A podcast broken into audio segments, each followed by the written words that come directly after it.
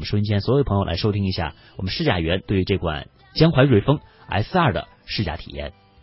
这是江淮继瑞风 S 三之后推出的一款小型 SUV，它与 S 三的关系就有点像 iPhone 六和 iPhone 六 Plus 一样。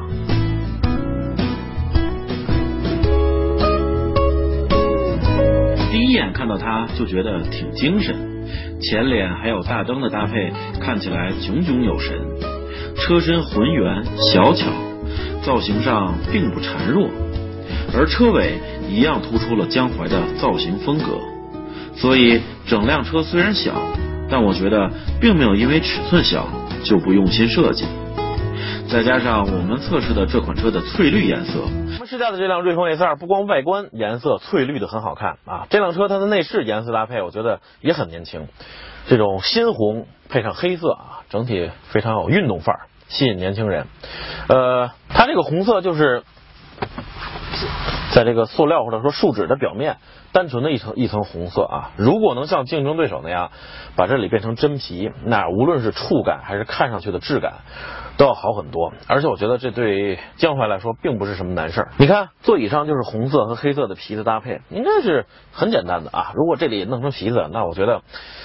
呃，比竞争对手来说，基本上可以说是并驾齐驱了啊。而且它还有一些更出色的地方，我们一会儿会说到。呃，它内饰的颜色就是这样，风格呢，相比于这个外观比较灵动啊。风格显得线条啊样子显得稍微有一些比较偏怎么说呢？有点严肃了，我觉得内饰完全可以也活泼一些。你看这个线条就是比较简单的一些啊。再来看看这个内饰的整体做工，整体来说还是不错的。方向盘上的红线啊缝制，还有这个座椅上的红线颜色搭配等等。但是在一些细节地方，你看这个手套箱这个缝这儿，还有我这里啊。还是稍微有一点点没有对整齐啊，希望以后这个瑞风在这方面再下下功夫，这样从材料上、从做工上都提升一块，那么你内饰第一眼看上去给人的感觉叫提升很大一块，绝对是呃一个很很高的一个加分项。再来看看空间啊，它是小型 SUV，整体这个外观尺寸并不大，但是我觉得就满足我来说还是完全没问题的啊。就是宽嘛，像这种小型车都是稍微窄一些的，它宽度是一七五零，其实也还是可以的。但是，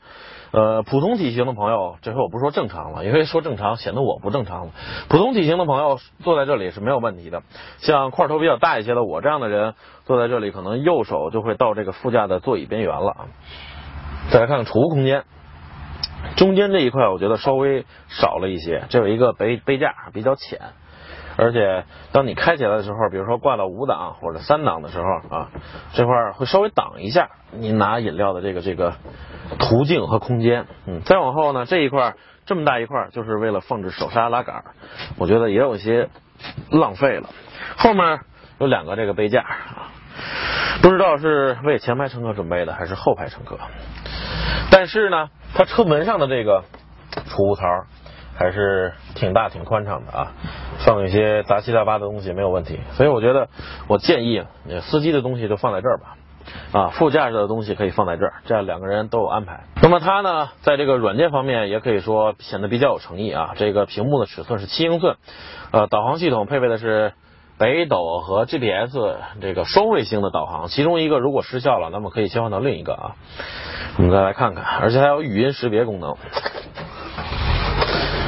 应该和我们之前试驾的这个江淮瑞风 S 五那套语音识别应该是同一个软件，我们看一看。在呢。收音机到 FM 幺零三九。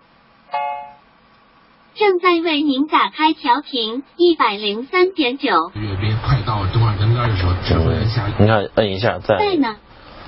导航到国贸。正在为您搜索到国贸的路线已经取消了。反应还是挺快的啊，这个识别反应还是挺快的。我再来看看。请说。打开收音机。已为您打开收音机。嗯。好。请说。FM 幺零三九。正在为您打开调频一百零三点九。先是从法国还可以了作为导再试试导航，您好，导航去，已为您打开导航。我还没想好说哪儿呢，他就给我导航打开了。但是如果你要在导航的这个界面想用语音的话，你还是需要摁一下这个 menu 进入到语音这个界面，然后再说话。比如导航去一个比较偏门偏门点的地儿啊，北京，嗯，在呢，导航到潘各庄，正在为您搜索到潘各庄的路线，未能找到相关结果。其实呢，我刚才说的是导航到北京大兴的庞各庄啊，盛产西瓜闻名，但是可能口音的问题呢，它认成了潘各庄啊。这个我觉得说方言的话，识别率比这个之前的江淮瑞风 S 五稍微低了一点点啊，但是整体来说，速度和识别率都还是可以的了啊。这个软件方面还是呃挺给力的啊。总之，这辆瑞风 S 二的这个前排就是这样。瑞风 S 二的轴距是两千四百九十毫米啊，相比较来说，哈弗 H 一是两千四百六十毫米，所以在后排除了宽度稍微有一点点窄之外，其他方面相对于它的尺寸来说，后排空间我真的挑不出什么来了。你看，首先是头部，我坐直了。正襟危坐，基本上不顶着，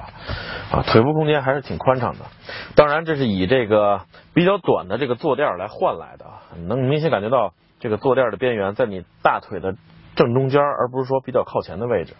但是你想想它的这个三维尺寸，能给你带来这样的后排空间，也是相当不错了。我觉得确实要比今年年初试驾的那个哈弗 H 一后排要要宽敞一些。它的这个。哎呀，第二排的这个靠背是整体联动的，并不是四六四六分开的。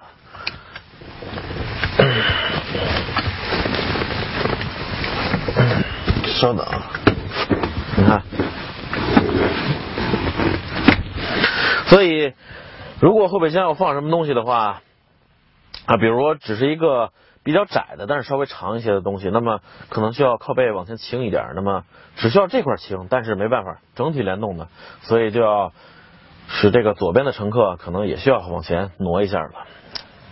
我们再来看后备箱，再看看后备箱，这一次我们没有清空，是因为这里所有的东西是我们日常拍摄需要的这些装备，好几个三脚架，一个大的箱子，来，请我们的摄像老师给一个特写。大约这么大，然后在里面还有几个兜子，也就是说这辆车你别看它小，但是后备箱相当能装，一个大的包，而且这些装完之后，当你关上它的这个遮物帘，并没有因为底下的东西而顶起，基本上还是平的，所以并不会影响你后方的这个视野。要知道这些东西，我们装在一些更大的 SUV 上面啊，基本上也可以说是堆的挺满了。所以说，它这个后备箱容积正常状态下是四百五十升嘛，确实挺能装的，而且充分的利用起来了。我刚才也说了，它这个靠背是可以放倒的，但是放倒的角度是有限的，好像只能到这个位置。但是不管怎么说，这样也可以将这个空间整体变大一些。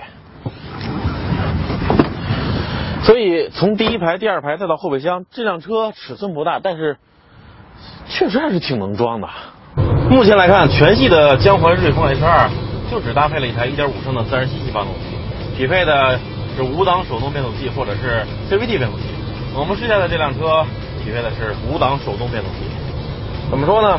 呃，它起步的时候，电脑会帮你稍微补点油，让你这个起步更加的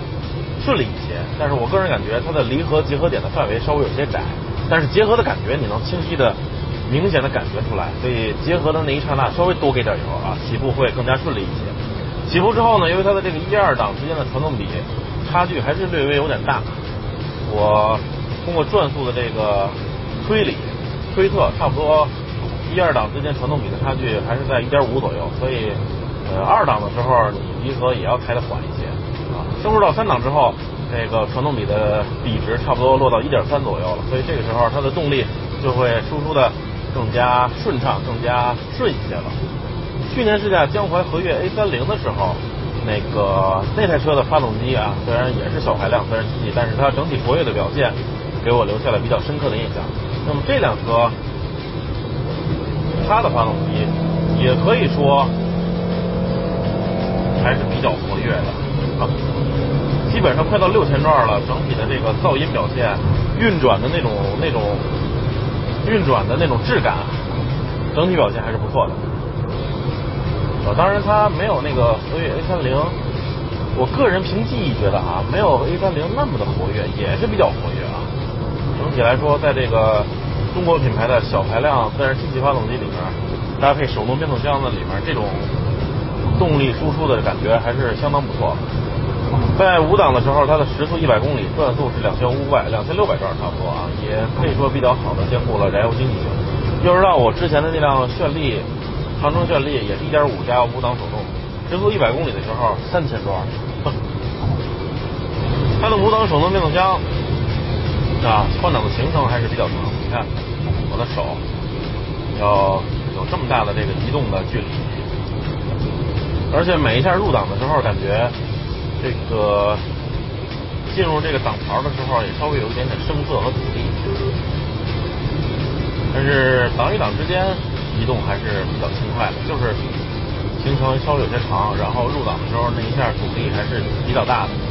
我觉得发动机表现挺活跃，但是手动变速箱，如果你能那种手感能跟上的话，那么这辆小车，毕竟面对的是初次购车的年轻人嘛，如果这个变速箱手感再上去一些，那么我想平时单人去开的话会更有感觉。看着发动机的活跃。但同时也有很大的噪音，哦，六千多红线区了，表现依旧稳健。我刚才说是单人情况下表现的如此好，呃，多人的情况下可能会稍微有些这个牵连或者说负担，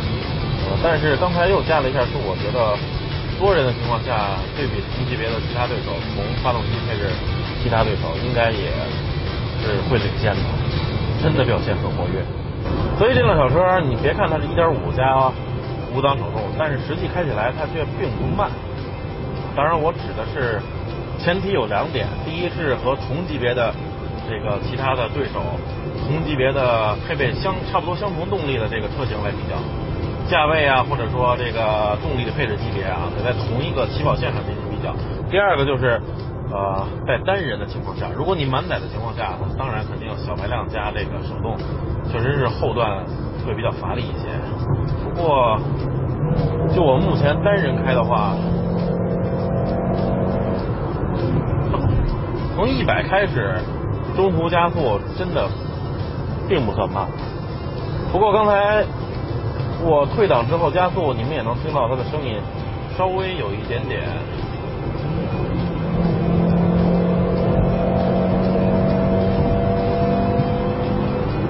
声音有一些大啊，这个我刚才说的是它运转的那种顺滑感，或者说运转的质感是还可以的，但是它发出的噪音确实有一有一些大。转速在四千以上的时候，现在三千整体表现还是不错。三千的话，就速是一百二十公里。所以对于它的动力，我现在可以下一个小总结了啊，可以说是目前这个级别的中国品牌的车型当中，动力表现还是比较活跃、比较不错的。我们刚拿到车是一辆，可以说是一辆准新车。现在快测试完了，它的里程是呃将近九百公里，所以我们拿到的时候应该是六七百的样子，七八呃五六百的样子，基本上就是一辆准新车。所以没有磨合完成，再加上我们这几天试驾的